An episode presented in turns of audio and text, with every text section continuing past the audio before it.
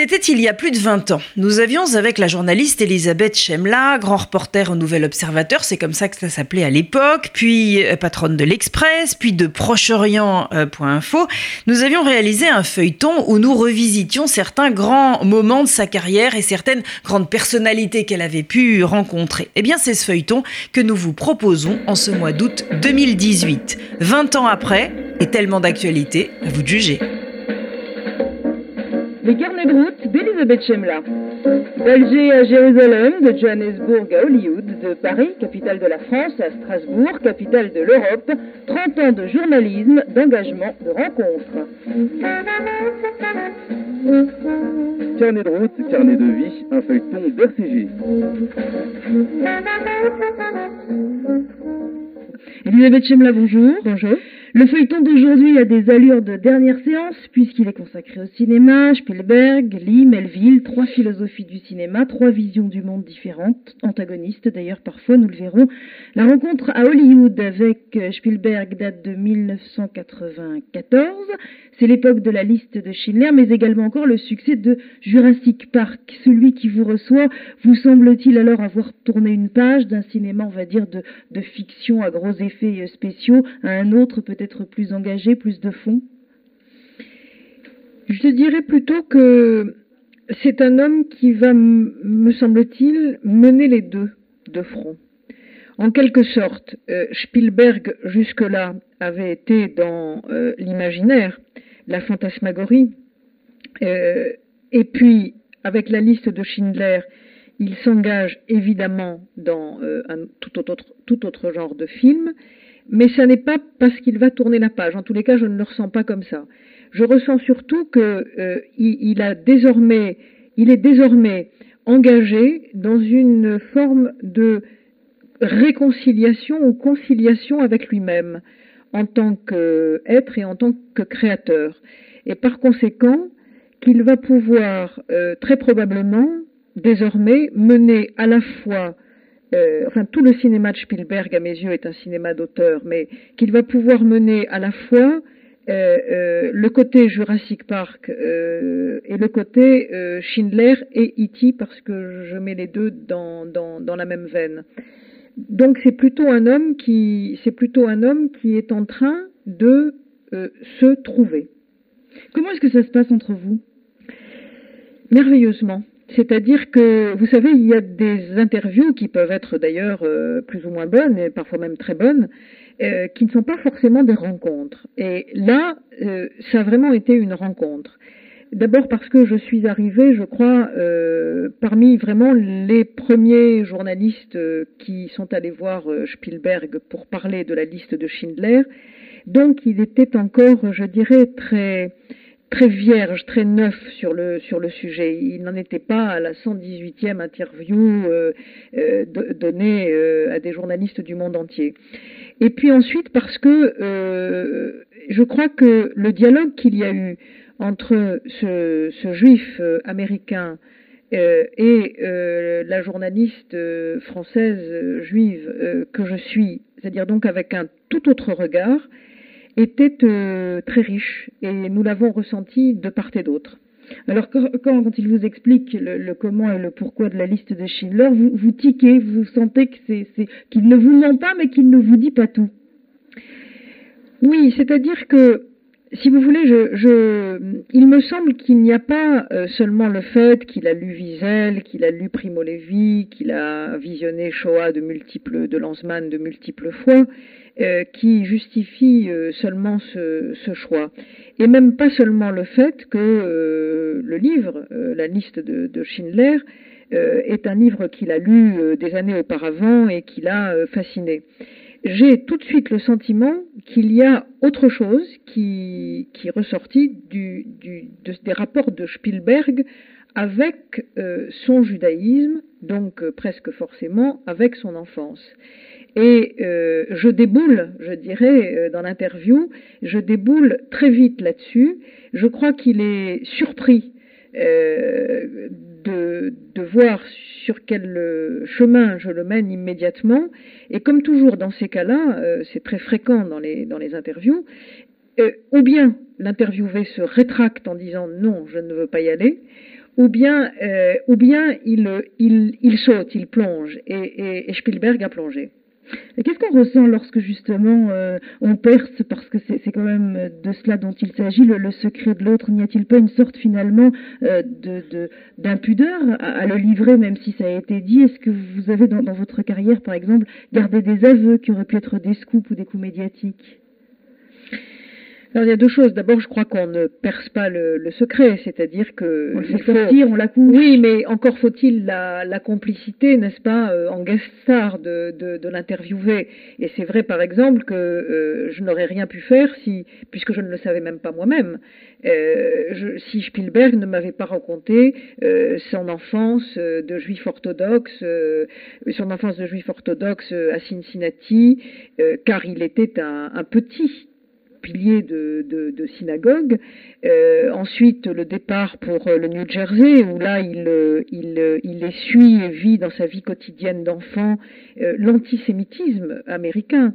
on se moque de lui, on le bat, ses petits camarades de classe. Donc, il, il connaît vraiment la violence antisémite à l'école. À tel point, d'ailleurs, il me le raconte, que euh, quand euh, euh, on lui dit, on lui demande si Spielberg est juif, il répond bravache, non, c'est allemand. Alors évidemment, c'est-à-dire que progressivement, la honte de, ce qu'il est s'est installée en lui et une sorte de, refus, de mise à l'écart, de mise sous le, boisseau. Et à, ce moment-là, il, il m'a fait l'aveu, par exemple, que tout était malaise chez lui, chez ce petit enfant qu'il était, euh, parce que alors qu'à Cincinnati il vivait dans un environnement orthodoxe juif euh, euh, total, quand il s'est retrouvé dans le New Jersey, puis après à Saratoga, il était dans un environnement qu'il appelle lui-même Goy, et là, il, a eu le sentiment très fort de la, différence. Et par exemple, pour Noël, euh, c'était une chose qu'il m'a racontée, mais qui a été très importante pour ensuite sa, propre création. Donc évidemment, ses parents ne fêtaient pas Noël. Et euh, à, la, porte de leur maison, il y avait juste une petite loupiote allumée, tandis que lui, à travers la fenêtre ou en jouant dehors, voyait toutes les autres maisons des, des euh, qui étaient illuminées avec les arbres de Noël, les guirlandes, les chants, le petit Papa Noël, etc. Et euh, ça a été très important pour lui car il y a une, là une fixation sur la lumière. C'est-à-dire que Spielberg euh, m'a raconté que euh, pour lui, le scintillement des, des, arbres de Noël, de toutes les rues environnantes, des cottages environnants au moment de Noël, c'était la preuve qu'il y avait un monde magique, une sorte d'ailleurs fantasmagorique, qui n'était pas pour lui et qu'il devrait plus tard essayer de recréer. Et d'ailleurs, c'est vrai qu'il y a dans les films de Spielberg une surutilisation euh, de la lumière. Alors, donc ça, c'est une première partie de réponse à votre question. Bien sûr qu'il peut y avoir euh, des aveux qui sont faits par des interviewés, euh, dans des circonstances très différentes d'ailleurs, et dont il m'est arrivé euh, de penser que je n'avais pas nécessairement à les répercuter car je touchais là quelque chose euh, de trop intime ou dont il aurait été euh, dangereux de dangereux pour pour la personne en question de le mettre de le mettre sur la place publique. Elisabeth Schindler, vous vous entretenez également avec Émilie Schindler, très effacée par rapport à son mari. Vous, la présentez-vous comme une juste? Oui, parce que Emily Schindler, qui n'a absolument pas de rôle, plutôt que pas le beau rôle d'ailleurs, qui n'a pas de rôle dans, dans, dans le roman, euh, ni dans, enfin dans le roman, dans le livre, puisque ce n'est pas un roman, euh, ni, dans le, ni dans le film, a, eu dans, dans la réalité des choses euh, une place importante, car autant dans toute la première partie de l'action de Schindler, elle est en effet absente et, inefficiente, tout simplement parce que Schindler lui-même peut assumer les choses. Autant dans la seconde partie euh, de, l'histoire Schindler et de sa, liste de, juifs qu'il a sauvés, Euh, là, elle est déterminante. Donc, euh, par téléphone, quand je, discute avec elle, euh, puisque je réussis à, la trouver en Amérique latine, Émilie Schindler me raconte tout ça avec une certaine amertume, voire de l'agressivité ou de l'hostilité à l'égard de son mari, parce qu'elle a le sentiment probablement justifié D'autant plus que le film de Spielberg a l'écho qu'il a immédiatement planétairement. Euh, elle a le sentiment justifié qu'elle est une juste dont on ne parle pas du tout, une juste à qui on ne rend pas justice.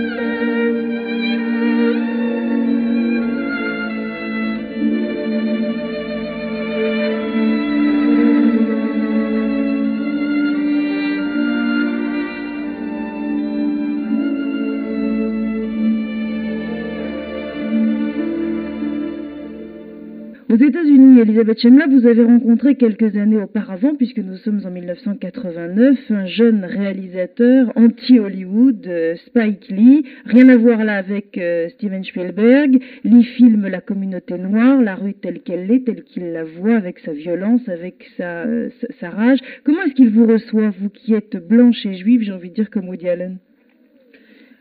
Ben, Il me reçoit, euh, je dirais, comme tout Américain reçoit quand il est dans le job, c'est-à-dire à l'heure précise, euh, faisant son travail, qui était de répondre à mes questions, et sans chercher un seul instant à établir euh, un, lien quelconque, ni d'émotion, ni de complicité intellectuelle, euh, il faisait son boulot.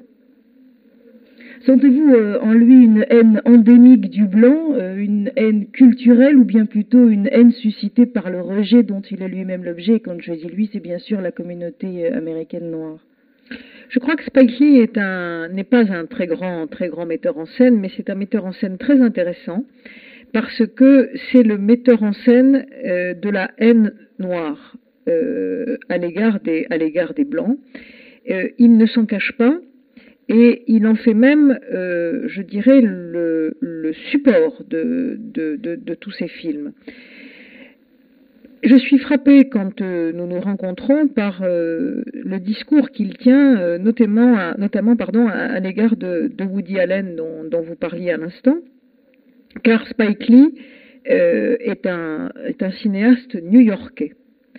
Et il est d'une agressivité dans ses propos à l'égard de Woody Allen euh, considérable, euh, parce qu'il euh, dit, et il m'explique, ce qui d'ailleurs n'est pas faux, que quand on regarde les films de Woody Allen, on a l'impression que New York est une ville juive où il n'y a pas un noir, et que ceci est vrai depuis 25 ans, alors que, explique, Spike Lee, et c'est vrai qu'il suffit de regarder la rue alentour, euh, New York est évidemment devenu, et les, les, faubourgs de New York aussi, est évidemment devenu une ville noire. Alors, Spike Lee, c'est un peu, c'est à la fois l'anti-Woody Allen, et le successeur de Woody Allen. Je ne me place pas là sur le plan de la qualité euh, euh, cinématographique et, créatrice, mais il est l'expression de la mutation de cette, euh, immense métropole et il exprime par la façon dont il fait son cinéma, qui est un cinéma à la fois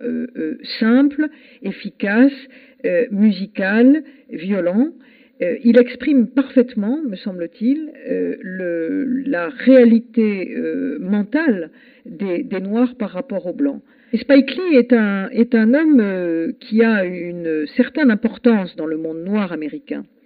Souvenez-vous, 89-90, c'est l'apparition aux États-Unis, l'explosion du rap noir rap euh, très violent, sans aucune commune mesure avec celui que, nous connaissons euh, ici en France, beaucoup moins poétique, de beaucoup moins grande qualité à tout point de vue. C'est un rap très antisémite.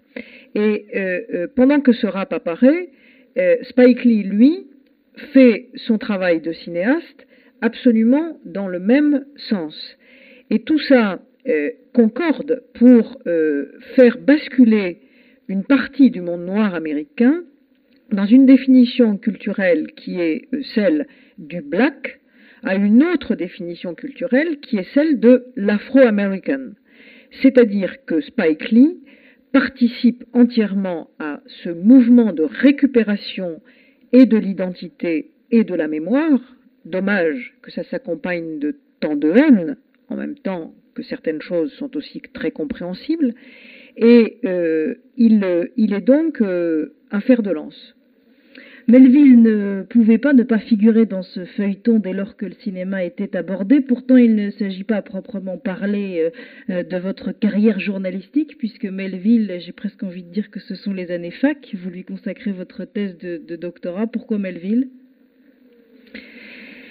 Parce que je J'aime beaucoup Melville quand euh, je suis étudiante. je je, trouve qu'il y a chez lui quelque chose euh, d'assez rare, qui est un, mélange de caméra libre, euh, celle de Bob le Flambeur, qui est quand même un film, euh, je trouve, très fondateur, et d'une sorte de, rigueur japonaise qui, évoque, qui évoque beaucoup Mishima pour moi.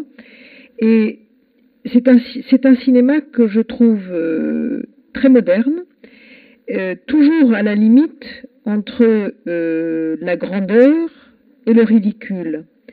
Et j'aime beaucoup la façon dont Melville arrive à faire le funambule sur ce, fil-là. Euh, il le fait avec ses scénarios, il le fait avec ses acteurs, il le fait avec sa technique cinématographique, il le fait avec l'utilisation de, son fameux bleu. Euh, et j'ai envie de, lui consacrer en effet une thèse, mais que je ne passerai jamais car j'ai la chance, euh, l'appelant au téléphone pour le prévenir que je vais faire une thèse sur lui, qu'il me dise de venir le voir au, studio de Boulogne euh, où il, est en train de tourner Le Cercle Rouge. Et commence là une, une aventure amicale magnifique, car euh, je crois qu'il y a eu une sorte de, de, coup de foudre entre nous, si bien que je resterai euh, jusqu'au bout sur le tournage du Cercle Rouge et que Melville me fera ensuite l'honneur de me permettre de participer au montage de ce film. Et alors, puisque vous parlez de montage, vous vous retrouvez sur les toits de Paris. Oui, on se retrouve sur les toits de Paris, plus exactement sur le toit de Mauboussin, euh, le bijoutier euh, joaillier Mauboussin, euh, place Vendôme, où nous, par un magnifique après-midi, nous tournons la scène du, hold-up, du cercle rouge. Et c'est pour moi un souvenir euh, très émouvant. Vous savez, de ceux qui vous restent, vous ne savez pas bien pourquoi, parce qu'il se passe là quelque chose d'impalpable euh, qui, marque. Euh, à un moment, Melville doit descendre sur le toit et s'approcher de la gouttière pour pouvoir surveiller les caméras. Et Jeanne Maria Volonté, qui s'apprêtait à s'engouffrer dans une cheminée, il avait à la main le, script de la scène et pour être sûr de ne pas glisser, il me tend le, script et il me dit Tiens, tu seras la gardienne de la Bible. Et je dois dire que ça m'a beaucoup ému et que si je vous parlais tout à l'heure d'une aventure amicale et d'une complicité, c'en était un exemple. Mais vous savez, pour moi, tout ce, tournage du Cercle Rouge a été euh, une sorte d'enchantement. Euh, à la sortie de l'adolescence parce que je sortais à peine de, mon université, euh, de ma, maîtrise de lettres, et je déboule là au studio de Boulogne où je vois tous les jours, du matin au soir, Alain Delon, Yves Montand, Simone Signoret qui vient chercher Montand, Bourville. C'était absolument formidable. J'étais là, les yeux émerveillés. Et j'ai beaucoup appris sur euh, à la fois le travail des comédiens et notamment sur les, différences spectaculaires entre quelqu'un comme Montand et quelqu'un comme, euh, comme Delon, c'est-à-dire entre euh, un acteur exécrable, je veux parler de Delon, et un cabot magnifique, je veux, je veux parler de Montand. C'était extraordinaire parce que on, comprend tout là de ce que c'est que le cinéma et le travail d'acteur. Le prochain épisode d'Elisabeth aura une toute autre tonalité puisque c'est du sida dont nous parlerons et de cet aveu que Jean-Paul Aron vous fera dans le journal Le Nouvel Observateur. Il permettra en France de lever un tabou, celui